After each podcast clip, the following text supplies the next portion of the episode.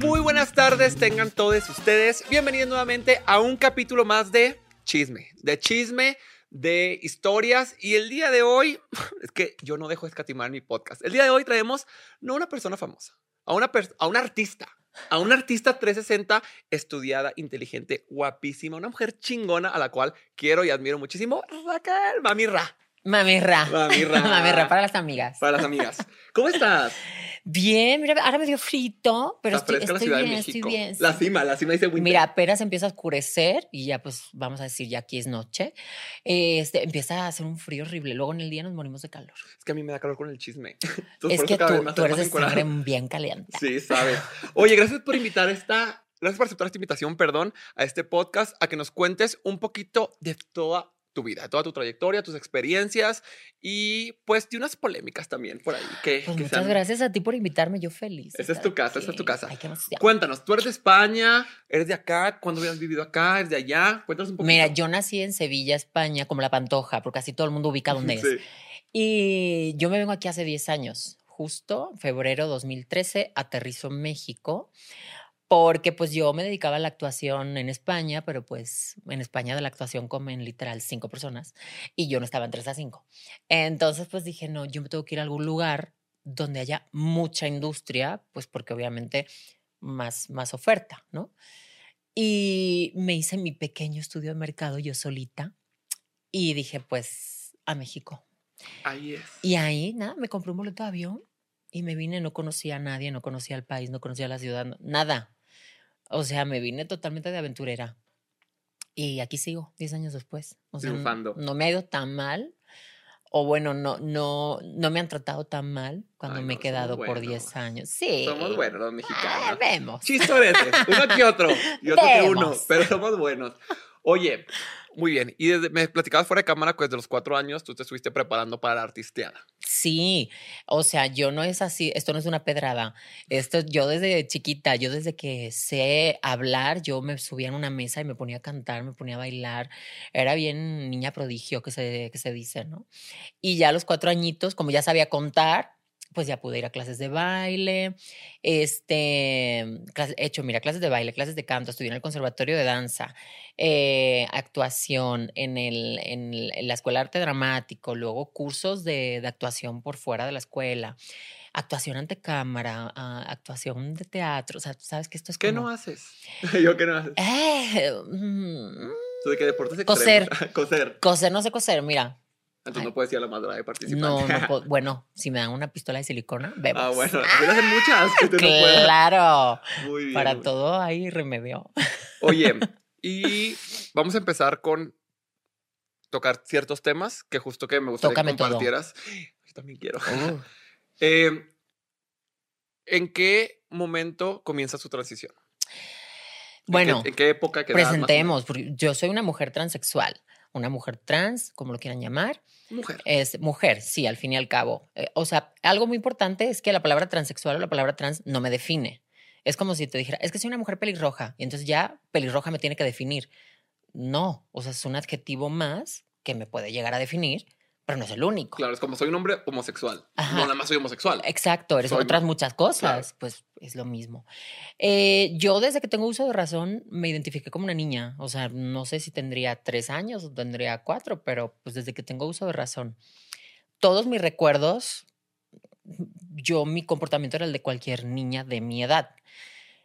Y eh, hasta que me di cuenta que para el resto de la gente, lo, como yo me comportaba, no estaba bien, ¿no? Pues, tú, tú no hace también, sentido. pues. Tú también me imagino que- que, a claro. cierta edad dices, ¿por qué les molesta que yo me mueva así, que yo hable así, que yo sé juegue, cómo me siento. que yo juegue con esto? O sea, y dejas de hacer cosas o las haces a escondidas, ¿no? Es como, yo creo que es por algo que pasamos la mayoría, no todos, pero sí la mayoría de personas. Yo creo que de nuestra edad, yo creo que tengo 30 años, que eres de mi edad, esto, pues sí lo hemos pasado. Las generaciones hoy en día ya no. Sí. Y veo, me encanta ver en redes sociales que los niños, los niñes, las niñas ya pueden jugar con cualquier juguete, se pueden vestir como quieran. Porque es que no tienen género los juguetes. Exacto, ni la ropa ni los colores. Exacto, Pero en nuestra época no. exacto. O sea, yo lloraba por que me regalaran una Barbie. La verdad, o sea, era mi, mi regalo y mi sueño frustrado, tener una Barbie. Yo también. Pero pues no, no se dio, no se dio, no, nunca la tuve. Y em, por eso en algún momento luego de, de grande las coleccioné. en algún momento ya no. Sí, es lo, es lo que tenemos como Ajá, es y como algo- recuerdos que nos validan más adelante. Sí, es como una frustración y que dices, bueno, de algún modo quiero alimentar eso, ¿no? Y realmente lo que es la transición como tal, mi transición no fue como que muy del blanco al negro, Fue con matices. sino que fue muy del blanco al blanco crudito, del crudito un poquito más grisáceo, así, ¿no? Y eso no te sabría decir cuándo empezó, porque mi aspecto siempre era muy andrógino, por así decirlo. O sea, tú veías a un ser de 12 años y no eras capaz de identificar si era un niño o era una niña. Por, pues por, por características, ¿no? De pronto traía cabello corto, pero entre mi carita, que era muy redondita, y, y mi, mi forma de hablar, mi forma de moverme, pues podías pensar sí que era más una niña, pero no traía aretes, pero, ¿sabes? Entonces, como que daba esa confusión. Y realmente, transición como tal, ya iniciada por mí, siento que fue como a partir de los 15. A partir de los 15, ya con temas de vestimenta, que fuera más femenina, ya eh, me dejé el cabello más largo y a los 16 empecé con un tratamiento hormonal. Entonces, yo diría que un añito antes, o sea, como a los 15. Si no, te si no te incomoda que te pregunte, ¿tu familia cómo lo toma? Pues mira, dentro de la familia hay muchas personas. Ah, claro. No. familia nuclear. Es Exacto. la que importa. a Mamá, papá, hermanos. Pues mis hermanos estaban muy chiquitos, mis hermanos no se enteraban de nada. Y, eh, o si se enteraban, bueno, no lo tenían tan presente. Y papá y mamá, que eran muy jóvenes, mis papás han sido unos papás muy jóvenes, al principio como que se sacaron mucho de onda, cosa curiosa, porque cuando yo tenía tres años, sé que mi abuela le dijo a mi mamá, que se llama Marisa, le dijo, Marisa, el niño es una niña. Y pues no quieren ver esas cosas así. Señora, no diga usted, ay, es que yo nunca me di cuenta. Sí se dio cuenta, usted no, quiso, usted no quiso verlo, que es Claro. distinto. Así me dijo mi papá cuando salí del closet. Eh, fue porque reprobé una materia, yo ya no aguantaba y como que me, me- me estaba regañando súper fuerte porque yo era súper aplicado y esa materia, de verdad, no la podía pasar y me estaba regañando por WhatsApp, fue por WhatsApp. y eh, me está diciendo que reprobaste y te voy a meter a trabajar y ya no vas a estudiar en el TEC, no sé qué. Y le digo, "Ah, pues sí, reprobé y también soy gay, no sé qué, como para la escapatoria. Aprovechar. Sí, aprovechar. Y dije, ya, pues que me odien, me va a odiar bien. Y mi papá se ríe y me dice de que, ¿Qué tiene que "Cabrón, ver?" desde que te cambié los pañales yo sabía. y aún así vas a pagar la materia y te vas a meter a trabajar. ¿Sabes? Como... Porque no te vas a librar. Sí, todos los papás saben, solamente que Sí. nadie nos enseña y nadie les enseña Exacto. el qué pedo con la identidad de es los que, hijos. o sea, o- a día de hoy siento que sí hay como más información. Hay libros, hay podcasts, hay de todo. Pero pues hace 10, 15, 20, 25 años no había nada de eso. Y para escucharlos, tú tienes que decidir escucharlos. No, no, no vienen en la escuela, no vienen en una clase de, de gobierno, del seguro, como papá. La familia no te lo dice. No. De como las típicas consejos de las abuelitas. Cuando le dé eh, tos, catarro, no sé qué, este es el remedio. No es como si se No, no comportar exi- así. No, no existe, claro. Siento que el primer, eh, que la, que la primera acción, al menos así pasó en mi casa, fue como intentar frenarlo. Como, no, no, no, esto no. No, no, no vayas por ahí. Y, pues, ¿qué va a pasar? O sea, es que es, es algo incontrolable. Puedes pausarlo, más no detenerlo. Exacto, o sea, es algo que, que por mucho que quieras, por mucho que intentes, no, no, no hay forma de que esto no vaya a pasar. Incluso en mi caso, se me intentó coaccionar con cosas materiales, Como que. como tipo, mm, si no haces esto, yo te, mm, te compro tal. Y yo, ¿quién crees que soy? O sea, Sí, aparte pues, no me estás diciendo algo, que no me pinte el pelo de rosa. Sí. ¿Sabes? O sea, si no te pintas el pelo de rosa, te compro Si una sacas scooter. 10, te compro un teléfono. güey, No. no, no va por ahí. Pero pues siento que el miedo que mis papás tenían a, a que mi vida fuese un desastre, a que la gente me rechazara, A que te lastimas. a que me lastimaran, a que no encontrase un trabajo, eh, eh, eh, como que los desesperó un poco en ese sentido. Al principio, te hablo de, de- de muy, muy al principio. Y el mayor apoyo que tuve fue el de mi abuela, el de mi abuela La que paterna. sabía que dijo que a los tres años. Eh, no, esa fue mi otra. abuela materna que, que- y esta es mi abuela paterna. eh, me dijo, "No, tú te vienes a mi casa. Y yo, ah, pues ahí los veo, bye. y me fui. Y eh, mi abuelita fue la primera persona que a mí me compró ya, pues sabes que el bra, que sí, el, el panty, el, el- todo. De, venga, vamos de compras. O sea, ya no tenía yo que comprar a escondidas o comprar, ¿sabes? O sea, sí sentí mucho el apoyo por ese lado de mi familia. Y unos meses después ya mis papás como que entendieron todo un poquito más, como que se relajaron también un poco más y ya pues empezaron a aceptar de una manera más natural. Pero no fue todo miel sobre hojuelas, No, pues como claro. pudiera parecer ahora. No, y pues la realidad de las cosas es que todas las personas de la comunidad tenemos una historia no tan fácil comparado con una persona heterosexual. Nunca te cuestionen, ¿estás seguro? Mira, una persona heterosexual, me, me- te juro, me hace reír mucho de lo de ¿cuándo va a ser el, el día del orgullo heterosexual? Y cosas así. Es como, Tuve que el día que te cuestionen tu sexualidad, el día que te Ajá, discriminen o el te día que tengas que salir del armario como heterosexual, el día que te persigan por ser heterosexual. ¿A ti te han correteado por la calle? Sí, A mí también. te han golpeado, También. ¿Te han tirado piedras? Sí. También. te han escupido. También. O sea, Ya es es algo. como yo nunca, nunca homosexual, ¿sabes? Ajá, es Bueno, algo LGBT. que cual casi el 99% de las personas LGBT hemos sufrido. Digo, muy pocos han podido tener la, la dicha de tener una niñez sin este tipo de cosas. Claro. Y ya voy a entrar como en el tema profundo. Dale. Ya me está dando calor. Pues te dije que con el chisme te ibas a calorar, cabrona. Diría la Laisa, la más. Sí. Oye, eh, a mí es lo que me. y creo que bien una publicación, no quiero juntarme como este texto como tal, pero no me acuerdo dónde lo vi, pero me hizo llorar demasiado. Que dice: Lo que más me da coraje es que a las personas de la comunidad nos robaron nuestra pubertad, nos robaron nuestra niñez. Es que sí.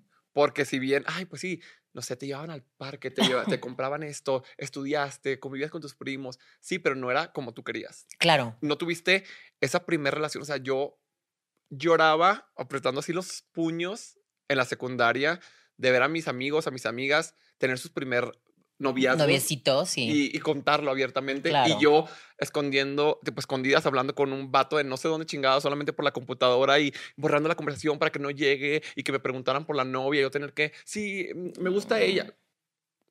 De verdad, eso es triste. Y es algo que la gente cis heteronormativa ni siquiera se plantea. O sea, por eso es chistoso cuando se quieren como, co- como, como medir, Sí. ¿no? En, en eso. Eh, Y es por falta de sensibilidad, muchas veces por ignorancia. La mayoría de las veces por ignorancia. por ignorancia, por falta de sensibilidad y porque cuando tú hablas desde el privilegio, no eres consciente de ello. Claro. Es, es lo que suele pasar normalmente. Cuando una persona habla desde su privilegio, no suele ser consciente de su privilegio. Claro, a mí me, me explotó la cabeza justo hablando del privilegio y creo que fue cuando empecé a construirme más en, en el caso de las mujeres, que estábamos, no me acuerdo si en una fiesta, no sé qué estábamos haciendo, pero era de noche.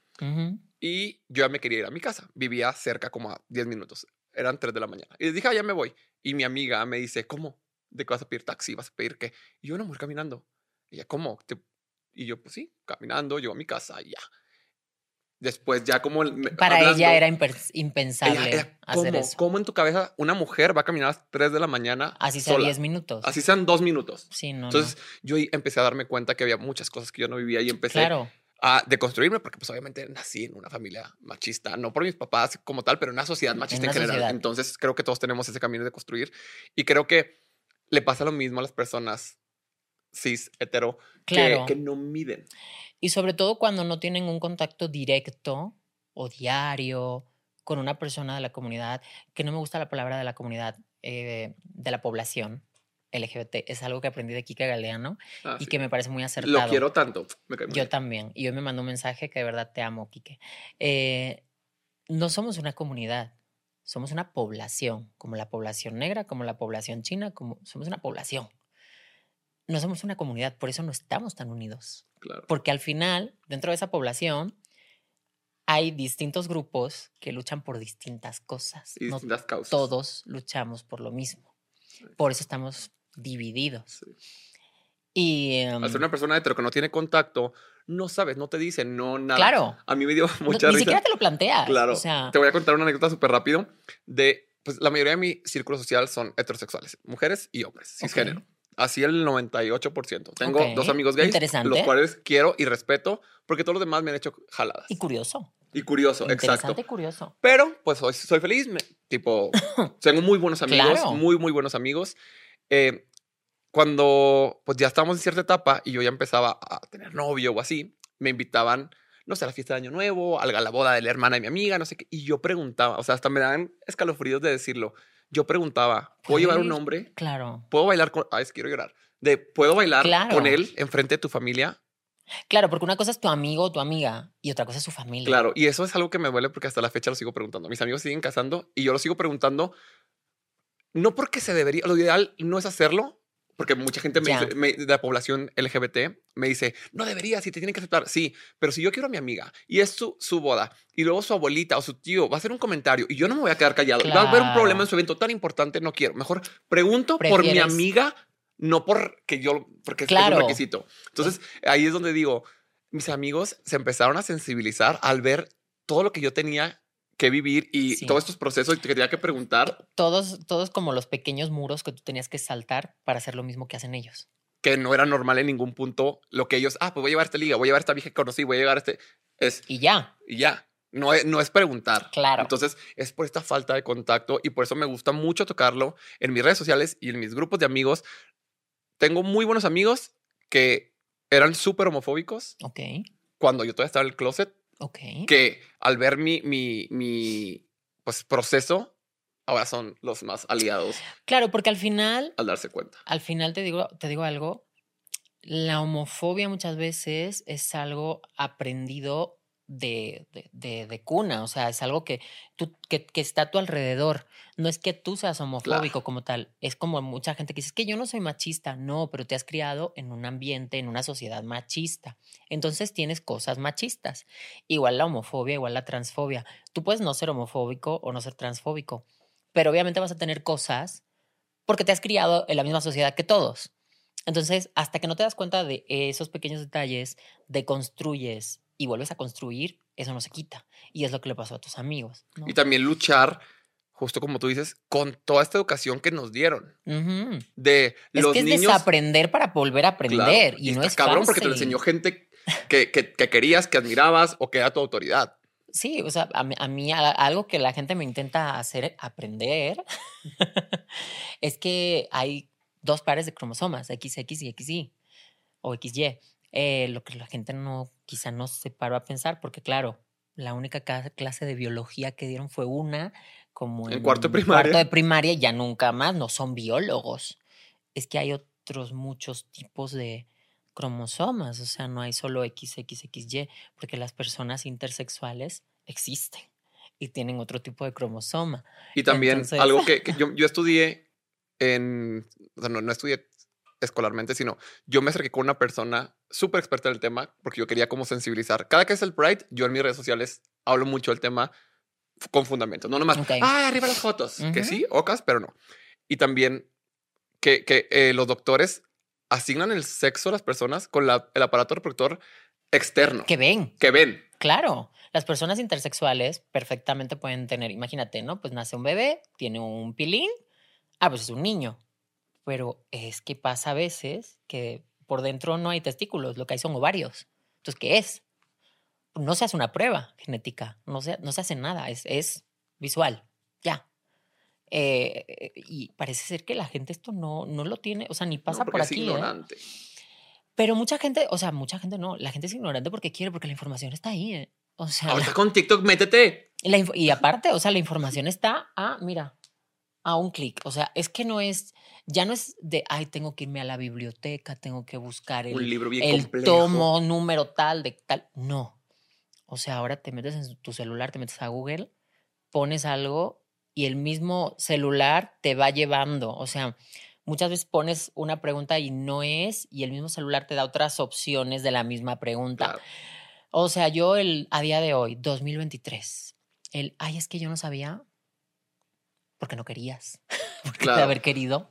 O si sabías, pero te hiciste pendejo. Eh, eso también suele pasar muy seguido. Entonces, pues en tu casa fue como que sí, como que te, te pausamos, pero no. Pero pues no, porque mi abuela se puso delante y dijo, no, con mi nieta no. y, y mi abuela sacó las garras por mí. Y ya, pues ahí empecé mi proceso y la verdad fue bastante natural, o sea, no fue así nada de... Es que, eh, Porque lo es que traes por es muy chistoso que la gente en su cabeza se imagina que yo era un señor que cortaba leña con barba de dos metros, con músculos tatuados, pelo en la espalda. Y no, o sea, yo era una niña sin boobies. Ya. Siempre fuiste una niña. Eh, Pero que eh, eh, si tú me veías, o sea, a mí la gente por la calle me decía, ay, deja pasar a la nena. O sea, yo era una niña, o sea, no es que yo lo diga. Sí, no es como Es que. que el trato que yo recibía era el de una niña, porque es que yo era una niña. Eh, pero esto mucha gente no lo quiere entender. Ese es el problema. No es que no lo entiendan, es que no lo quieren entender. Es que la gente es tan ignorante que se asombra de lo desconocido. Sí, no, y aparte, mira, lo desconocido por lo general suele dar miedo, porque pues no sabemos lo que es. ¿Cómo te va a dar miedo este mujerón? Al contrario, yo la quiero Bebé, Yo no abrazar. como a nadie que no quiera que me lo coma. Exacto, yo, yo. No, tengo que querer yo. Claro. Este, mm, y pues fue muy natural, o sea, pues al final comencé mi proceso hormonal casi, casi con una pubertad un poco tardía, al fin y al cabo. Entonces no es como que, ay, es que empezaste a los 30, no, pues es que empecé a los 15, 16, o sea, realmente un- uno o dos años más tarde que la pubertad normal. Y, em, y luego pues todo fue muy natural, la verdad. ¿Qué fue lo más difícil para ti en esta etapa? Ya sea físico, sentimental, emocional. Para mí lo más difícil fue quitarme de la cabeza el que estará pensando la gente cuando me ve. Es que esto está muy fuerte. Y parece una tontería. Y es lo que más nos impide hacer cosas, creo yo. Sí, sí, eh, parece una tontería, ¿eh? Pero, no, no. pero yo llego a un punto en que sí tenía como mucha fobia a la gente.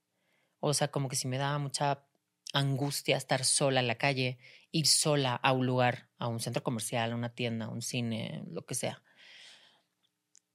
Y pasar esa barrera del mm, no me, no me tiene que afectar lo que la otra persona, porque a- aparte tu cerebro te engaña y ya piensa que cuando alguien te mira te está mirando mal.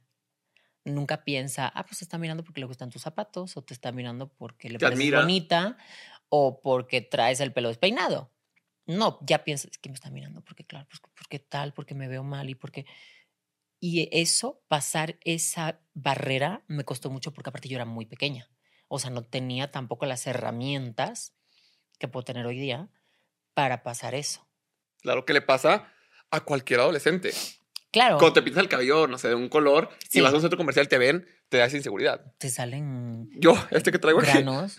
O sea, cuando tienes esa edad que se te llena toda la cara, pues es igual, ¿no? Claro. O sea, son ese tipo como de barreras que nos ponemos y que también a esa edad como que nos da pena todo y, y tenemos muchos complejos. Pues a eso súmale un, un cambio de género. Cualquier cosita. Nada, una cosa así fácil. Oye, te iba, te iba a platicar justo eso que estabas como mencionando. Porque muchas veces, y le pasaba a mi novio. Voy a abrir un poquito el corazón de mi novio aquí. Mi perdón, mi amor. Eh, eh, Vas a dormir en el sofá. ya sé, en este, ni modo. No, es que mi novio es muy reservado, pero me gusta como hablar de cosas reales. Ok. Él, antes de tener una relación conmigo, era muy reservado, nivel primeras citas, no me podía ni tomar la mano ni abajo de la mesa. Él me decía no. No, no, no, no, no, no, no, no, no. Wow. Cosa que para mí era algo descabellado, porque pues yo abierto todo desde chiquito, ¿sabes? O sea, yo soy gay y soy gay. Y a quien le guste bien y a quien quien no guste, también. Claro, obviamente difícil aguantándome con un chingo de huevos, pero me aguantaba. Y no, mi novio no. ¿Qué te dijera agarrar la mano? Un beso. No, no, no. O sea, yo creo que La vida. dos meses para que enfrentes a mí, ni siquiera en un centro comercial, con sus amigos, grupo de cuatro personas así. Y le da no. pena. Me decían, no puedo. No puedo, no puedo, no puedo. Pero no era puedo". su, sus barreras mentales que él Claro, lo que la sociedad puesto. le había dicho. Y le tuve que explicar de que, mira, porque ahora vamos de la mano a todos lados, ya es súper cariñoso, ya en Instagram se desenvolvió bastante, pero le di- yo le decía, es que tienes que entender que todas las personas que te ven, no solamente te ven porque pues, te juzgan. Claro. Hay mucha gente que le parece lindo que- o que Claro. te admiran, porque a mí me pasa, yo veo a parejas de la población LGBT Ajá. en un centro comercial y las veo. Y no las ves mal. O No, sea, no las ves veo como, "Ay, "Ah", es como- lindos". Qué valiente. Qué bueno. Qué bueno que no te escondes. O, ay, quedan demasiado. O, wow. No sé, ¿sabes? O sea, sí, se pero, ven eh, bien juntos, lo pero que sea. lo volteas a ver sí o sí porque no es algo tan común. no, ojo, no normal, común. O sea, no es, tan distinto, común es ver eh, a, a- a una pareja pues, de la población, pues. Entonces, es como cruzar esa barrera de entender que llama la atención porque estamos en una pinche sociedad todavía muy retrógrada. Sí, sí, y eh, para mí fue algo que me chocó bastante cuando llegué hace 10 años. Porque Que en México yo- ya hace como 80 porque en esa edad México era 80 años atrás. Es que es eso, o sea, yo llego acá en 2013, mames. cuando en España pues ya es legal el matrimonio Sí, en España estaba en el mismo 2050. sexo. O sea, yo nunca había tenido un problema. Yo había tenido un novio, había terminado una relación, había empezado con otro novio. O sea, cero problema. Y aparte, no entiendo por qué mucha gente piensa, ay, su novio seguro que la escondía. y-". Eso, No. eso tenemos que chismear porque recientemente hubo una controversia a la cual tú ya fuiste a ese canal a platicar y diste una cátedra súper, súper, súper enriquecedora e interesante. porque yo no me me- y me encanta. ¿Cómo han sido tus relaciones? Eres heterosexual. soy heterosexual, me gustan los hombres. Ah, vemos, o sea, no estoy cerrada a tener una relación con una mujer. Nunca ha pasado. pero no estás cerrada. Pero yo no estoy cerrada, Perfecto. la verdad. Eh, Y hasta que yo llegué a México, para mí era muy normal conocer a un chico, y tener citas y tener una relación y pues conocer a su familia, irnos de vacaciones juntos, conocer a mi familia. como una pareja normal, como lo que son. Ajá, como lo que yo soy, pues una pareja normal con mi pareja. normal. Sí, normal. Llego aquí y nunca más he vuelto a tener novio. Nunca más. México mágico. Nunca más. O sea, y digo, has tenido tus que no veres. estoy fea. No, claro que no. No soy desagradable, no huelo feo. eh, Súper talentosa, aparte. eh, Dilo, dilo sin pero. Eso creo que me juega en contra, fíjate. Intimidas. Sí. Y, y no, ¿eh? O sea, sí he conocido gente, pero es como que, no, pues es que yo no quiero nada serio. O sí, vamos a vernos, pero en tu casa. Y es como, ¿en mi casa por? ¿Quién te invitó? O sea, Me vas a robar. no, o sea, no. Aparte ya he desarrollado algo que no tenía antes porque mi- a mí no me pasaba. La virtud de que me doy cuenta así, o sea, rápidamente veo la red flag de te quiero esconder, ¿sabes? Y si alguna vez me he apendejado Lo y, y lo he permitido poquito. Lo máximo han sido dos meses y cachito, pero sí me apendejó mucho esta persona. Pero sí me di cuenta los dos meses y poquito. Y tuve la conversación con él de, a ver, güey, yo no conozco a nadie de tu entorno. ¿Por? Pues ahí me dijo, sin paños calientes. O sea, con sus huevotes me dijo, no, pues tú, ¿cómo crees que yo te voy a presentar con alguien? Y yo, ¿por? No, pues imagínate que te llevo con mis papás, ejemplo práctico real que me puso. Imagínate que yo te llevo con mis papás y yo, ok. Y te presento con ellos, ok. Y tú les dices que te llamas Raquel y que eres actriz, ok. Cuando te vayas te van a buscar en Google, ok. Y pues es que en Google tú hay mucha información de ti. Uy, te juro, yo pensé, digo, capaz si pone de mí que robo bancos, que soy la hija del que Chapo. tengo un escándalo sexual. Ajá, que me cogía a Obama, qué sé yo. No, pues que como hay eh, entrevistas en las que yo hablo de eh, experiencias de vida trans y así, pues que como sus papás iban a ver eso. Y yo, o sea, es neta. ¿Cuántos tenía? Ocho. O No. sea, mis papis, sus papás, ¿qué? Es O un sea, hombre hecho y derecho. Pero lo peor es que esta persona, el día uno que yo lo conocí, se vendió como no, yo estoy súper deconstruido. Yo no entiendo cómo han podido haber hombres que en algún momento de la relación te hayan podido negar. Yo, o sea, really bitch. O sea, de verdad me, me vio la cara de pendeja. Y me lo tragué, la verdad. O sea, sí, sí me, me tragué su juego por dos meses hasta que dije, güey, dos meses y cachito ya no conozco a nadie, está raro. Claro. ¿Qué Digo, no- no, sentías, quiero conocer a tu mamá, pero puto, un primo, un amigo, un vecino, qué sé yo, ¿no? ¿Qué sentías en este momento? ¿Coraje? Coraje. ¿Impotencia? Coraje, porque me sentí estúpida. Y eh, sí, coraje. Creo que el, el sentimiento Era más, más fuerte contigo, así como, Sí, ¿por qué lo permití? de por qué lo permití, justo. Porque él, pues, mira, es un pendejo, ya, bye. ¿Sabes? Pero No obviamente sí lo pasé mal y lloré y pues sí, sí, sí me, me culé bastante con él. Este, pero era más la, el pedo era más conmigo. De, o sea, tú que eres tan rápida que te das cuenta de todo. ¿Cómo no te has dado cuenta de esto? Claro. Y no, no me di cuenta. Ahorita fuera de cámaras estábamos platicando que había mujeres que te escribían y te decían, es que tú no me entiendes, mujeres cis, pues, Ajá. tú no me entiendes del acoso, tú no me entiendes Tú de... no, no, tú no entiendes mi experiencia de vida en general, ¿no? Y- igual que yo no puedo entender la tuya. A ver, señora, señorita.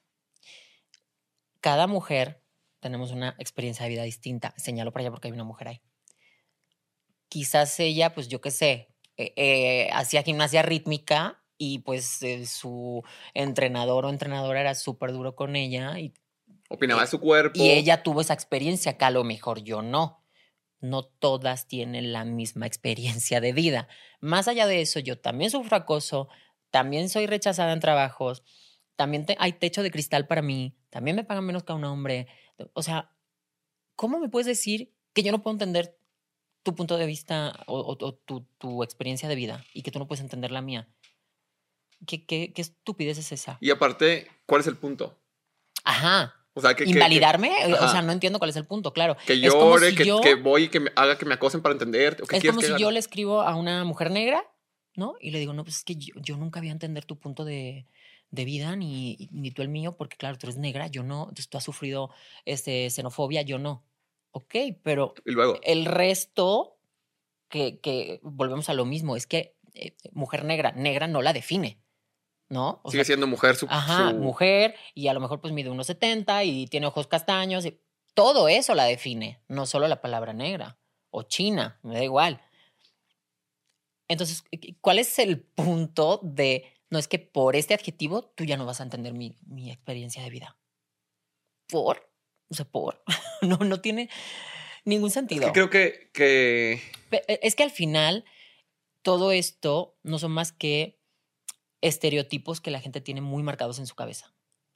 Por la ignorancia. Claro, o sea, para esa persona que me ha escrito eso, lo que te decía antes, yo era un leñador que un día dijo, ay, no, pues quiero ser una damisela. ¿Qué es una Barbie? Exacto. Entonces me podé la barba, me podé los pelos de la espalda, este, no sé, me corté los pies eh, porque mm, estoy chiquita, no estoy grandota. Este, y empecé a vivir como una mujer, claro. Empecé a los, no sé, a los muchos años, a los años que se quiere imaginar esa persona. Nunca se pararon a pensar de, güey, es que quizá toda su vida vivió así. Yo no tuve una experiencia de vida de niño nunca, en el sentido de no viví una adolescencia de niño. Que hay mujeres trans que sí la viven Claro. y no, las de- no les quitas lo Y eso trans. no te quita, y eso Ni- no te, ni lo ni mujer. te quita lo mujer, Claro. claro. I- igual que he conocido hombres trans. De hecho, una vez eh, tuve un date con uno. Y, mm, y me contaba, ¿no? Pues es que yo en algún punto eh, quise luchar contra mí, me operé las boobies, tenía el cabello largo, o sea, quise ser hiperfemenina y no. Eso no lo hace menos hombre a día de hoy. O sea, es esa experiencia en su vida posiblemente haya construido al hombre que soy, que es distinto, pero no, no elimina al hombre Claro. que soy. Pero para eso, pues hay Y que yo- yo tener lo un dije- IQ muy grande Sí. para entenderlo, bebé. Claro. Yo lo dije en otro de los capítulos de una chica que platicaba de que no, pues mi ex me engañó con una trans, que sentí súper feo porque era un hombre y yo la detuve y le dije no, sigue siendo mujer. Ay, ¿Qué tal? Y es lo que pasaba en las polémicas recientemente en redes sociales y que muchas, muchos, muchos hacen este humor de, Humor. de pues humor para... esa- humor en ese- ese- 1960 era humor, claro. Es que creo que no se han enterado que estamos en 2023. Sí, es que hacen ese humor como de soy hombre. Unga, unga. ¿no? Exacto, es como válido como tú te quieras llamar y empoderar y lo que sea, y te, te hagas de ti mismo. estoy muy de acuerdo en un video que he visto hoy de una de las perdidas, me vas a perdonar, no me sé el nombre de cada una. Que ella decía, es que se está, me están diciendo que por mi culpa, porque yo a veces eh, hago el chiste de hacer la, voz de hom- la voz de hombre, es que yo no represento a nadie. Tienes razón. Es que ella se representa a sí misma. 100%. es, ya no me está representando a mí. Distinto es que haya gente que se identifique con ella, que se identifique conmigo. Pero yo no te estoy representando. Yo estoy representando a Raquel, Raquel Becerra Martínez. No estoy representando a nadie más. No represento a un colectivo, no represento a, a- a una sociedad, no represento a nadie más. Está muy chistoso también cuando me escriben y me hablan en plural. No, porque ustedes, ¿Quién? el colectivo, porque ustedes hacen, porque ustedes son, porque yo, güey, ¿cuántas somos? Y me, enca- me encanta que lo digas Tengo porque... distintas personalidades, pero no sabía que las conocías a todas. Y, y me encanta que lo digas porque creo que muchísima gente, especialmente chicas trans, culpan a las perdidas por la ignorancia de las personas. Claro, pero el problema está no en que ellas hagan lo que ellas hacen, sino en que no haya otro tipo de referentes. Porque si hubiera otro tipo de referentes, a ver, ejemplo, dime el nombre de un hombre muy machista que trabaja en televisión. Lo siento, te va a tocar. Dime el nombre de uno. Muy machista. Ajá. El no primero lo que me está demandando. Ah, Bueno, pues otro, no sé, un poquito menos machista, ¿verdad? Yo porque me está machista. demandando. Machista, va, un hombre machista. No, pues, X. Bueno, Enrique Ramírez. Ah, Ok. Ni es modo, como la si la gente que ve la tele dijera, es que todos los hombres son como Enrique Ramírez. No, es que Enrique Ramírez representa a Enrique Ramírez. ¿No? Hay conductores que son buenos. Ajá. O sea, eh, por ejemplo, yo hace tiempo tuve un pedo con Faisy. Yo no puedo decir que todos los conductores son Faisy ni que todos los hombres son Faisy, porque la gente piensa que todas las mujeres trans son las perdidas. Ahí está el problema, porque no tienen con quién compararla. Claro. Porque al final del día, yo estoy en redes sociales, yo estoy en televisión, yo, pero mi alcance es esto, comparado con el de ellas. O sea, porque mi popularidad no es la misma. ¿Por qué? Porque ellas, gracias al mame, al chiste, a la risa, A mí la verdad me encanta. yo las Me amo. mucha risa. O sea, Sí. porque al final, güey, han, han, han hecho un cambio en su vida muy cabrón. Gracias a ellas mismas, gracias a nadie. Pero lo que no podemos hacer es, ay, es que todas son así. Ejemplo más fácil. En mi país, cuando yo estaba chiquita, estaba Cristina la Veneno. Diosa, diosa, diosa. ¿O no? Cristina la Veneno no era ejemplo de una mierda. Cristina la Veneno era Yo una solo vi la mujer. serie. Claro, no conoces al a la persona, conoces al personaje. Claro. Cristina la Veneno era una mujer que salía a la tele en los 90 y decía que era un maricón con tetas. Eso no representaba a la comunidad trans. Eso no representaba a las mujeres trans. Representaba a Cristina la Veneno, porque ella se identificaba así. ¿Qué pasa? Que era la única que tenía ese micro y ese foco. Pero luego teníamos la suerte que antes de Cristina, quizá no tan polémica, estaba Viviana Fernández. Diosa, ella sí. La voy a investigar. Viviana Fernández, chica Almodóvar, Hmm. una mujer con estudios, súper educada, jamás la habrás oído decir una palabra más alta que otra. Y ella lleva en televisión muchos más años que Cristina, o sea, fue mucho antes que Cristina. Entonces sí había con quién comparar. Al menos podías decir, güey, pues la sabrá como la veneno, pero también la sabrá como Viviana. Las cuales ni una ni otra está mal. No, Ni No, una no, ni otra no. es más que otra. Simplemente- siguen siendo mujeres, solamente Claro. una te representa a ti y otra. A lo que voy es que la gente no puede pensar que porque hay una representación de X personas, trans, negra, china, no binaria, eh, gorda, lo que sea, en televisión, todas las Todas son- personas así son así. ¿Sí me explico? O sea, Claro. si hay una persona gordita en la tele, o gorda, o muy gorda en la tele, y que es chistosa, tú por eso no puedes pensar que toda la gente gorda es chistosa. Habrá gente gorda que sea Amargada. inmamable y amargada. Entonces no tiene sentido, pero es que ni siquiera paran dos segundos a- a pensar eso. O sea, ya es, ah, pues sí, ya, todas son así. Y creo que también por eso es importante la representación de todo tipo. Claro, No nada más como, ah, los gays son afeminados y ya. ajá. Los hay afeminados y los hay cero afeminados. Sí. Y los hay buena onda, los hay de la verga, los hay Exacto. fieles, los hay súper infieles. Y creo. O todos los gays son súper guapos. Los hay guapos y los hay feos y los los hay saben- normales. que saben vestir. No es cierto, hay gente No que cierto, hay gente que se viste fatal. o sea, no tiene nada que ver. Ay, no voy a decir nombre, ¿no? Es cierto. Se atacaron aquí. Ujú. Esto. Pero creo que, que, que es muy importante tener estas conversaciones y dar esta representación, lo que también te platicaba fuera de cámaras. Y no me quiero alzar el cuello, pero es la realidad y soporten. Yo, ¿Qué vas a decir? no, no, es mío, es mío, es mío, es mío, es mío, es mío. Dilo. Yo, la neta, me esfuerzo para bien, para mal, sea mucho, sea poco el esfuerzo, no sé si lo he conseguido o no, en dar representación de un gay que sí puede ser exitoso, que sí puede ser empresario, que sigue siendo chistorete, mal hablado, tatuado, vale verga, es punto y aparte, pero que sí puedes tener una relación sana, que sí puedes tener una familia que te acepta, amigos heterosexuales que no te discriminan, porque no todos los heteros son mierda. Sí. Muchos sí, si, es- Claro. si no es que la mayoría. Pero volvemos a lo mismo. No Pero puedes no pensar todos. que todos son así. Claro. Claro. Entonces, creo que, que, que es nuestra responsabilidad como miembros de la población. Vamos a decir la población ahora. Población es que es muy bonito. sí, sí, además. sí. Decir la, de la población LGBT, ser nuestros propios representantes y ser el representante que nos hubiera gustado tener. Claro. Porque aquí en México crecimos con el único personaje del gay estilista, con- chistoso, Con la boa de plumas. boa de plumas y que se reían y obviamente estaba soltero, nadie lo Claro. tomaba en serio. Quería acosar a todos quería los acosar a todos. "Ay, que me encanta, si bien papacito y no sé qué, y si estabas borracho y así. Claro. Yo vine a romper con eso. Bueno, yo quiero romper con eso. Yo quiero que sepan que existe el gay moreno homosexual triun- tipo triunfando en una relación Y como sana. diría la tesorito, y que chinga su y madre que el chingue a su mundo. madre el mundo. Exacto, exacto. No estoy ni cerca de lograrlo, pero es como la tirada. Pero, Y hay- pero estás poniendo tu granito de arena. Exacto. Y cada quien tampoco, ta- o sea, tampoco es tomárnoslo tan en serio. Está bien que, la- que las perdidas hagan estos chistes. Digo, a mí me encantan estos chistes y yo también de repente bromeo de mi sexualidad. Y yo con mis Claro, amigos. Pero lo haces tú. exacto. Es que una cosa es que lo hagas tú Sí. y otra cosa es que lo hagan los demás. Claro. Y yo bromeo con mis amigos. Justo pasó con, con todo el grito de puto del mundial y demás. Que yo al principio pensaba, al principio, por allá por el 2018, 14, no sé cuándo fue el mundial, cuando lo querían quitar. Yo decía, pues no pasa nada. O sea, a mí no me afecta. Yo con mis amigos me digo puto. Ellos me dicen puto, yo les digo puto. No me quita el sueño, no me define. Me vale madre. Luego platiqué con una persona una- de, de la población Otro punto de vista. y entendí lo que esa palabra significa para muchísimas personas Sí. que los ha roto, violentado, destruido, hasta quitado la vida. Y digo, madres.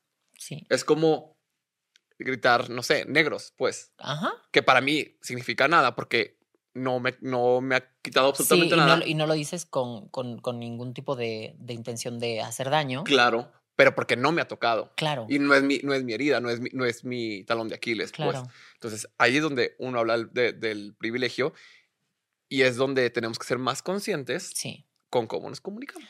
Sí, y, y también más conscientes de qué tipo de influencers, no me gusta la palabra, pero bueno. Líderes de opinión. Líderes de Creadores opinión, creadores de contenido, como lo quieras llamar, seguimos. Digo, está muy padre que sigas a un tipo de persona, pero también pues sigue a otro tipo de persona distinta para que tengas pues algo en la balanza, ¿no? Que lo, Claro. El entretenimiento es como de cajón y es lo favorito y es lo viral y está fregón. Yo eso me Claro. está fregón. Pero no te hace nada seguir a alguien que te pueda dejar algo de información algo de relevante información, y que te abra el panorama y que te sume. Claro. Yo no me voy a levantar el- tampoco ahí el cuello y si yo ya soy de las mismas de, de muchos de pura pendejada, puro chisme, puro lo que tú quieras. Soy. Ese es el, entre- el entretenimiento que yo ofrezco. Pero, pues también siempre digo a la audiencia, Ujú. busquen informarse, busquen Claro. rascarle. Hay mucha gente que se queda ahí y ya no, no, no, no explora más. O sea, como tú dices, abres TikTok, güey, te sale información, pero para aburrir. Así para aburrir. De todo, de la guerra de, los quieras. astros, de los planes, de todo. De lo que quieras. O- sea, y si ves un video completo y le das likes, te va a salir más de eso. Claro, o claro, sea que 100%, 100%. es, es fácil hoy en día tener información y información certera, verídica, como la quieras llamar. Eh, pero pues hay que tener las ganas también, ¿no? De, de saber, de aprender, de, de no quedarte en, ay, pues esto me enseñaron a mí cuando tenía cuatro años y así voy a seguir hasta que me muera. Ay, evoluciona un poco. Sí, me risa que muchísimas personas basan su conocimiento en lo que aprendieron en la primaria y la secundaria. Sí. Y ahí se quedaron. Ajá. Y es como, Güey, porque a mí me dijeron la primaria que los niños no 42 años, mm, Francisco José. O sea, ya no estás en primaria. Puedes agarrar un libro, puedes hablar con personas, puedes buscar en Google. No te va a pasar nada, mi amor, te créeme. No se te va a caer el pito por andar No. buscando homosexuales en créeme redes que no te va a pasar, de verdad. Pero pues es que... Y todo, el problema es que todo eso lleva a la discriminación. Mira, hay una frase preciosa, justo de la serie de Veneno, que dice, eh, lo que no, de lo que no se habla no existe, lo que no existe es margina. O sea, si no hablamos de personas trans, a las personas trans no existen. Como no existen, cuando vea una la voy a marginar, ¿no? Porque es, es un unicornio, o sea, no, no existe. Y no es así. O sea, he leído en estos días, ay, es que, claro, como las trans están de moda, están de moda, eh, es que ahora hay muchas, es que ahora invasión trans. No, a ver, personas trans ha habido toda la vida, todo, to- todas las décadas, todos los siglos. O sea, en la antigua Grecia ya había personas trans. ¿Qué pasa? No se hablaba de ellas. es la eso diferencia. existía. Es la diferencia, claro. Existían, sí. Pero ¿Se hablaba? No. Entonces, eh, es tan fácil como eso. También hoy en día hay eh, pues, redes sociales, o sea, es más fácil verlo. Antes, pues si solo tenías tele abierta y en tele abierta no tenían cabida, pues no, no existe. Yo sigo a una chica trans en TikTok. Bueno, la veo, no la sigo porque en TikTok no sigo la soy una mamona. Pero la veo, que se llama Dylan. Ok. Es gringa y empezó a hacer contenido como día uno de ser una chica. Día Ok. 200 de ser una chica. Y justo se acaba de ¿Y ¿Qué hacer. día empiezas a ser una chica? No, pues co- como, como de, de- de identificarse out the, out the closet, ¿sabes? Ok, en la calle, en la calle digamos. Ajá, en la de- calle. De, salir a la De calle salir a la como calle. mujer. Exacto. Ok. Eh, públicamente. Ese es como Ok. lo que como ya lo maneja y me encanta porque es muy informativa y justo acaba de hacerse la feminización facial y hizo el reveal y todo. Pero me encanta porque es como tú. Educan. No se pelea. Que digo, si alguien lo hace así, yo de repente lo hago así, entonces no tiene Yo hay malo. veces que me tengo que atar los dedos porque es Sí, que me dan ganas de sí, sí, yo, la verdad. yo la verdad no me, no me aguanto y yo me parte tu peleo. madre te va la salida. Yo, yo soy. Entonces me gusta porque es, es muy paciente y, y comparte. Es que no es fácil, ¿eh? Claro. Porque la gente piensa que el Estado nos da una paga por educar. Déjenme que le digan no. No, y es tu tiempo A también. mí o no sea, me paga nadie por educar a. por estar aquí yo no. No, no me paga nadie por educar gente. Gente además que no tiene ni nombre ni foto en internet Y que te está ofendiendo. y que me está insultando. Deja tú ofendiendo, insultando gratuitamente. O sea, viene a mi perfil, que es mi casa, toca mi puerta y me dice, tú, tú, tú, tú. O sea, me insulta. Y lo espera la gente que, la- que le digas, pásale, te voy a explicar por qué no. Ajá. Con mucho cariño, siéntate. ¿Quieres un té? Claro que no. No, no mames. Y me, me causó mucho. Algo que me explotó la cabeza es que la estaban atacando a Dylan por el borrado de mujeres. Que, que decían que, que, que las trans querían borrar a las mujeres. Que digo, ay, no mames, qué pendejada. Y el punto era, o el problema eran los tampones. Que porque ella traía tampones en su bolsa, Ok. mujeres sentían ofendidas de cómo chingados tú, una persona no menstruante, puedes traer tampones, me estás intentando borrar, me estás intentando quitar mi trabajo, me estás quitando. Y decía, ay, te estoy, estoy empatizando contigo. Es como si yo, Fredo, hombre homosexual, trajera tampones. No es porque las mujeres, porque tengo muchas amigas y si les olvida, pues yo quiero tener el detalle. yo. Ajá. Como traer ¿cuál es el cigarros, como traer chicles, como traer una toalla, porque Aparte pues, te digo, las mujeres transexuales con vaginoplastía podemos usar salva slip. O sea, la, la toalla, la chiquita, no la, la gruesa de noche, sino la, la- podemos usarlos. Pues porque flujos y porque la ropa interior se mancha. O sea, no estamos borrando a nadie, se llama higiene. Sí, exacto. Y aparte me, me encantó porque otra chica cis heterosexual como citó el video y le daba mucho coraje porque dijo, yo tuve, yo perdí la matriz desde muy joven, Ok. yo tampoco menstruo o algo así de la matriz, la verdad, no, no, es, el, no es el término. ¿Mm? Y como quiera cargo con tampones. Ajá. No estoy borrando a nadie.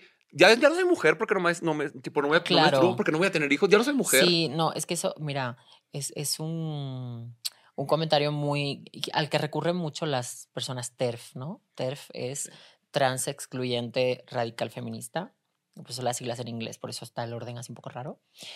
Eh, de, ah, no, porque tú como no menstruas, no men- menstruas no eres mujer, como no puedes ser mamá no eres mujer. Ok, entonces todas las mujeres que tengan menopausia ya no son mujeres. Las mujeres con problemas ováricos ya no son mujeres. Estériles. Estériles no son mujeres. Endometriosis no son mujeres. eh, etcétera, Que etcétera. perdieron el busto también porque... Etcétera. O sea, un grandísimo etcétera. ¿No son mujeres? Igual con los hombres trans. Ay, no, porque no tienen pito. Ok, mañana eh, Pedro Pérez tiene un accidente, pierde el pito. ¿Deja de ser un hombre? No, porque él se va a seguir identificando como un hombre. Da igual que tenga o no tenga pito. Claro. Otro, otro de los argumentos que yo les decía a mis amigos, con todo esto de, de los no binarios, Ok. de cómo se identifican, de tal, tal y tal y tal. Igual, pues con los gays, mujeres trans, hombres trans. Y me decían, es que ¿por qué le voy a decir así? Porque Sí, te no lo está qué. pidiendo, ¿qué te cuesta? Y yo, porque te cuesta cero pesos, cero esfuerzo, como tu compa al que le dicen chino, al que le dicen se al que le dicen Alfredo. Alberto. Yo me llamo, yo me llamo Alfredo, pero yo de verdad me molesto cuando me dicen Alfredo y siempre digo, por favor, dime Alfredo, dime Alfredo. No, voy a decir, no, no te llamas así. es que no te llamas En tu así. acta de nacimiento no dice así. Ajá. O en la Real Academia. Güey, no sabes leer.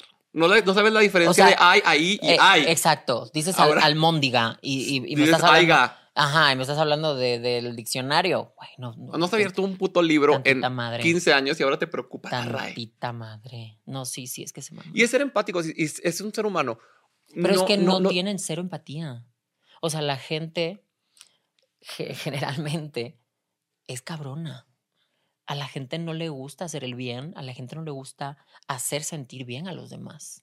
¿Cuánta gente hay que llega a un restaurante y trata de la verga al mesero? Por puro gusto, porque el mesero no le ha hecho Porque nada. puede. Exacto. Y porque le hace sentir mejor O sea, momentáneamente, porque a la larga te da. a- a- al final te vas a ir a tu casa y vas a seguir teniendo tu vida de mierda. Entonces, eh, la gente que, que es así va a tener todas esas excusas para no hacerlo. Y sinceramente, o sea, tardas el mismo tiempo en decirle a, a una persona, José o Pepe, que también, ¿no? Y te cuesta lo mismo y lo estás haciendo feliz. O sea, ¿cuál es el problema? Yo no entiendo, te lo juro, cómo hay alguien, o sea, algún ser humano de mi círculo de la sociedad en general. Obviamente, si ya eres un viejito que estás entre 80 y la muerte, te lo perdono Pues porque ya estás demente. fíjate, pues fíjate que te digo, por lo general, suelen ser personas mucho más asertivas. Claro, mi abuelita acaba de conocer a mi novio y igual, tipo, la abuel- me sonrío porque es algo que se me hizo tan lindo. Eso tampoco lo he contado e- en, redes. Primero lo de mi novio porque se me hizo más lindo. Imagínate que, pues, digo, mi novio era más reservado, por lo cual su familia también es más reservada. No, en Ok. vente, no es negado, nada, solamente reservados. Ujú. Entonces, pues, como que primero, ah, Fredo, después, ah, mi novio, ah, después que vean mis redes, porque también pues, es un pedo que vean a Fredo y al personaje, lo que sea. Claro. Entonces, en Navidad pasaron su familia y él en nuestro departamento donde vivimos. Yo estaba con mi familia, nos la pasamos juntos, pues. Y pues su abuelita se quedó a dormir con, con- por el- nuestro cuarto, etcétera, y el sus papás en el de visita. Pues toda su abuelita ya, o sea, vio que éramos una pareja, que somos una pareja, que la cama principal, las fotos, lo que sea. Entonces, recientemente, el día de, de los tamales de la Candelaria, fueron a casa de la abuelita y la abuelita le da unos tacos, que todo el mundo se pelea con los tacos de la abuelita porque tortillas riquísimas, Claro. típica comida de la abuelita que se pelean. Y sale con una bolsita escondida y le dice, estos son para ti y para Fredo, mis dos nietos. Claro. Güey, Un mar de lágrimas. Te yo. digo, la gente más adulta, por lo general, es muchísimo más empática. Mucho más. No tienen tantos pedos mentales. Eh, son más felices cuando ven que hacen feliz, Claro, cosa que la gente de 30, 40 no tiene. claro. Porque están frustrados. Pero es lo que te decía, yo no imagino a alguien de cualquier edad, de cualquier lo que sea, que llegaras tú cualquier persona de la población LGBT, no binarias, lo que sea, y me digas, soy una mujer. Y yo, te, yo te lo juro que te veas como te veas, jamás, jamás diría, no, eres un hombre. Sea, Son ganas de discutir. Es que jamás, jamás, A mí jamás. me Aunque te lo juro que llegaras y me dijeras, soy bruja, Ajá. soy astronauta, soy A mí se Naruto. me hace absurdo, la jamás, verdad. o sea, ninguna persona le diría, y menos con algo tan serio. Los ejemplos Ajá. que di son tontos, de bruja, lo que sea, porque pues es una tontería. Pero yo, aún así, aunque sea una tontería, yo no les diría que no. Claro. Les diría, ah, perfecto, así me Cool, así. ¿Cómo quieres que me dirija a ti? Ajá. Ya. O sea, ¿qué tiene? Pero la gente es. Te digo, la gente es muy. Muy cabrona. O sea, tuve. Hace ya un año grabé un podcast con Pedro Prieto y justo hablábamos de la gente no binaria, ¿no? Y me preguntaba algo similar. Y yo le decía, pues es tan fácil como preguntarle, ¿cómo quieres que me dirija a ti? Y como me diga, pues yo me voy a dirigir. ¿Qué te cuesta? No sabes los comentarios. No, es que como yo voy a hablar así, porque la gente hace una montaña de arena de algo insignificante. Y no les cuesta absolutamente Nada. Y luego es como, ay, es que se ofenden por todo. O sea, tú te ofendes por llamar a- una persona que te dice que se llama Sandra, Sandra. Te ofendes. Pero si a Sandra no la llama Sandra y Sandra se ofende, Sandra no tiene derecho a- Claro. ofenderse. No, y les importan muy poco los pronombres Cero. hasta que tú les digas a un vato en el gimnasio, hermana, ¿me prestas las pesas? No, cállate. Te lo Bueno. juro que lo conté porque me pasó. Yo dije, ah, sí, culeritos. Estaban haciendo comentarios de eso porque salió un video viral que de compañere, no sé qué, la, la. Y, y escuché en el gimnasio, es que soy en el, en el gimnasio, por eso me he cambiado cuatro veces. Entonces escuché que el vato le está diciendo de que compañeros, esas son mamadas y no sé qué, la da. Yo me esperé. Luego voy y le digo de que, ay, hermana, ¿me prestas la, la pesa? Y me empezó a empujar, ¿qué te pasa? Que no sé qué, ¿cómo me estás la, la. Y yo, pues no que los pronombres no importan. Yo te puedo decir cómo no te identificas, ¿no? Porque no importan. Porque no importa. No, seguro que su neurona no captó lo que le estabas diciendo. No, su neurona estaba de que, así, Así de, de que quiero ir al como- baño, como quiero al el, baño. el- monito que sale en el cerebro de Sí, Homer. Así. Así, así te lo juro. La gente es tan ignorante y es lo que te digo que lleva a la discriminación. Esperemos que con este tipo de conversaciones, Pues ojalá y sí, gente- mira, lo que yo siempre digo, eh, poquito a poco, un granito a granito a granito a granito, haremos un montoncito. No vamos a hacer una montaña gigante, pero pues un montoncito, quizás sí. seamos la generación y justo me da muchísimo gusto que personas como tú, personas como que Galeano, como todas las personas representantes sean, porque esa es otra. Después nos exigen como si fuéramos Ay, la sí. Virgen María. Le Tú como debe- mira, gay ¿le debemos? Sí. A todo el mundo. Tú como gay, como una vez dijiste, como en el 2001 Sí. dijiste pendeja, eres un machista. Espérate, o sea, a ver, otro- yo era ¿Cuántos hetero en años ese tenía yo en entonces. Yo era, 2001? yo era hetero en ese Claro, entonces, no, imagínate. o sea, es que Entonces, Ah, mira, y aparte como que la gente da por hecho, la gente no binaria le debe no binarismo.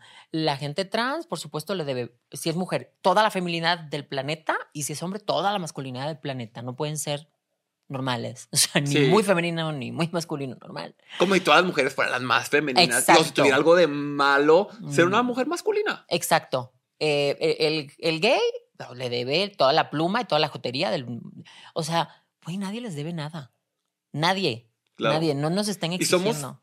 individuos tan individuos, tan individuos, que es como piensa en dos hombres heterosexuales cisgénero que conozcas y vas a ver que son lo Totalmente opuesto. diferentes. Tu primo, tu hermano, tu papá, tu tío. O sea, Justo. uno bien limpio, bien sucio, uno bien buen hablado, mal hablado, estudiado, ridículo, Sí, sí, peleonero. sí, o sea, así también pasa con nosotros. o Ajá, sea, somos, pues somos personas. Exacto, oh, no es como sorpresa. hay todas las personas negras, corren, cantan, nadan. No, o sea. Ajá, y comen pollo frito. Exacto. ¿no? O sea, es como todos los mexicanos y como todos los homosexuales y todas las trans, los trans.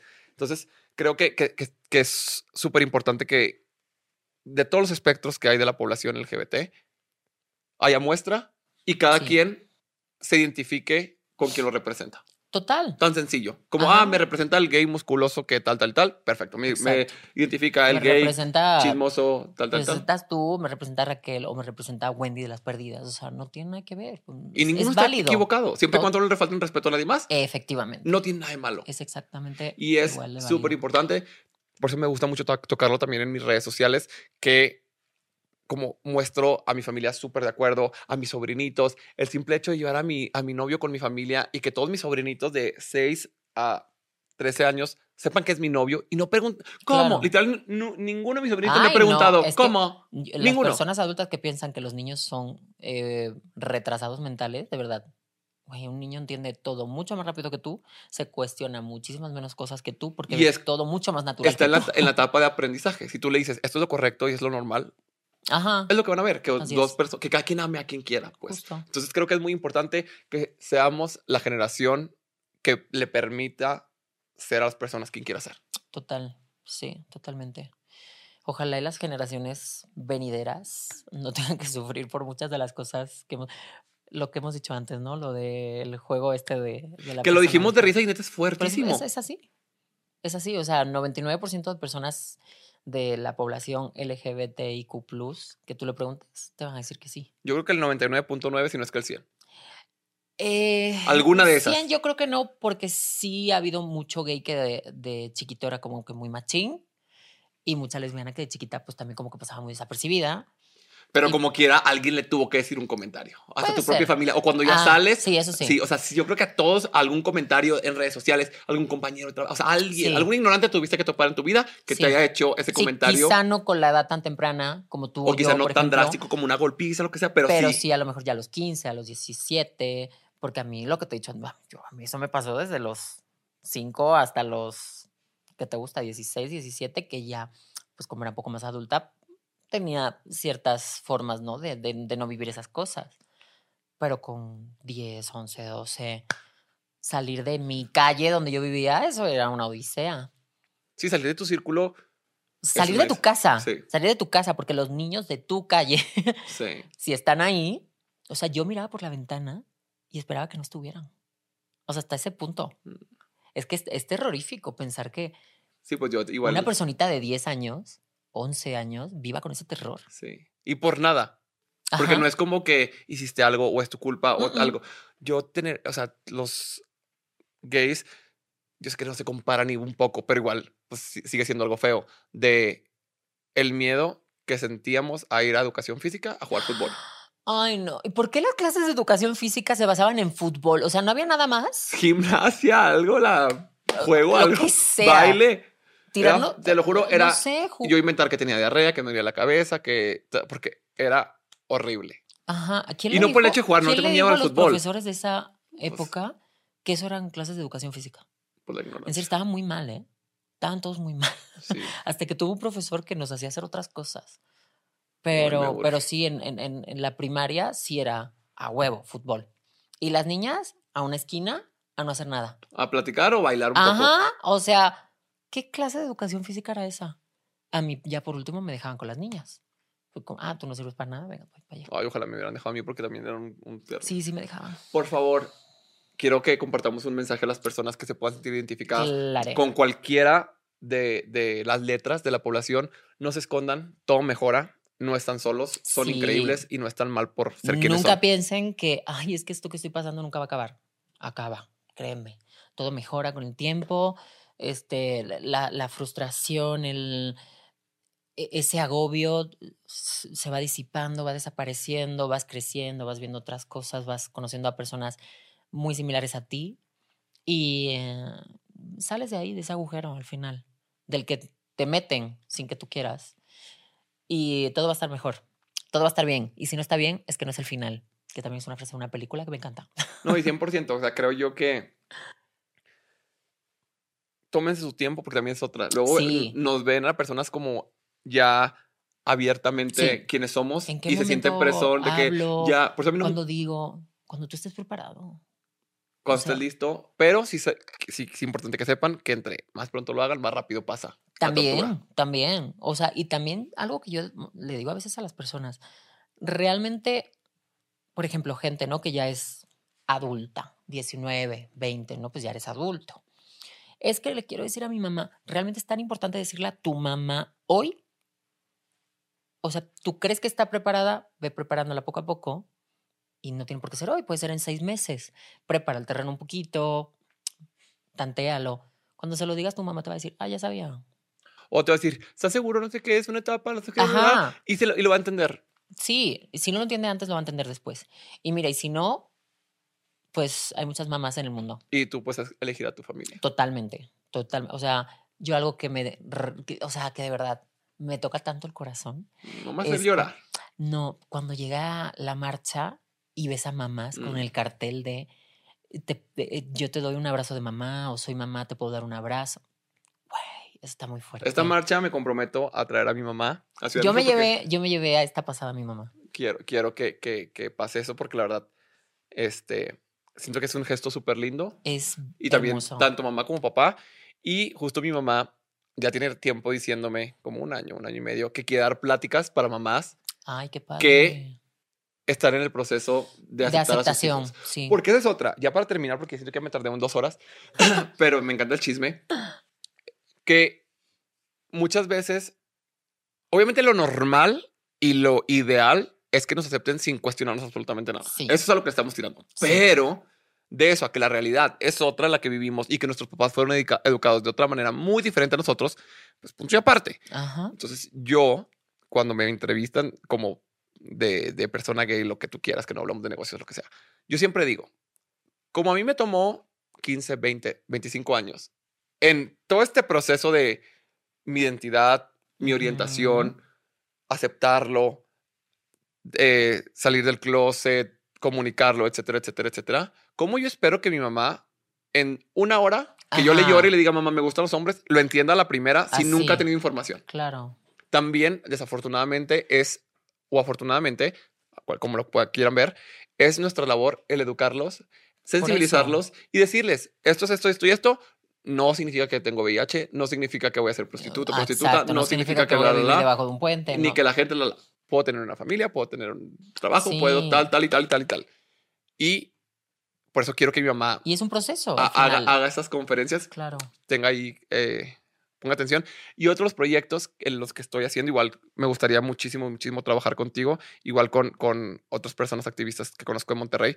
Estoy por lanzar, yo creo que en tres semanas, mi propia asociación para... Quiero, la idea es, no sé qué tan complejo es, pero mi idea es, mi tirada es tener una casa de resguardo para albergue, personas, como un albergue para personas, que sea temporal, porque me Sí. gustaría que fuera Que la gente vaya entrando y saliendo. y que los preparen, que sea te damos conferencias de emprendimiento o de cómo presentarte una entrevista de trabajo, cómo maquillarte para una entrevista, las leyes de ser una mujer, de ser... la- Que si puedes etc. aceptar en una entrevista, que no puedes aceptar en una entrevista. ¿Qué Exacto. tipo de preguntas? así. Porque a mí lo que, lo que mucha gente no sabe es que dicen, ay, pues busca trabajo y ya salte de tu casa. Pero muchas veces no es tan sencillo. No. No, tienes, no, no tienes una casa, no puedes buscar eh, algún, alguna vacante como que valga la pena o lo que sea, porque estás viviendo al día. Claro. y no puedes esperarte dos semanas a que te vuelvan a hablar. Entonces me gustaría ser como este hogar para las personas que no tienen la suerte de que su familia los apoye o que no tienen la suerte económicamente para tener un hogar y prepararlos y buscarles integrarlos en la sociedad. Claro. Es decir, yo tengo, yo tengo cinco emprendimientos, oye, tengo estas vacantes.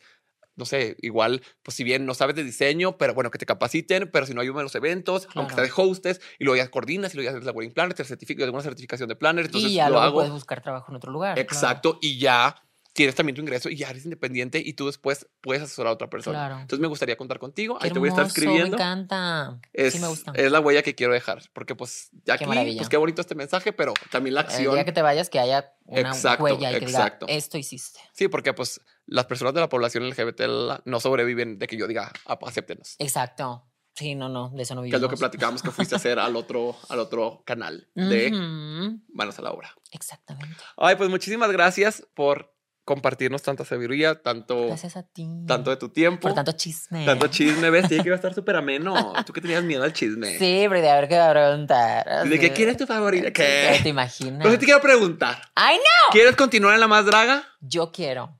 ¿Y ya te ¿Quién? invitaron o vamos viendo? O le marcamos viendo. a Bruno y a Carlos de que, oigan, no está. Márquenle. Ya, a- eh, ahorita en este Creo que eres lo, instante. del, yo creo que lo, iba a decir de lo mejor, pero no, creo que es lo mejor que le pudo pasar al proyecto. Ah, es una persona súper preparada, un artista en todos los Aunque aspectos. esté cumpliendo una cuota. ¿no? Aunque cubras una cuota. ¿qué? Dicen que Dicen, cubre "Ay, una pero qué cuota. estupidez, qué estupidez, la neta, que piensen eso. De verdad, muchas gracias por toda la Gracias. labor que haces, por toda la inteligencia que compartes en tus redes sociales, en los espacios a donde te invitamos, porque creo que es lo que hace la diferencia.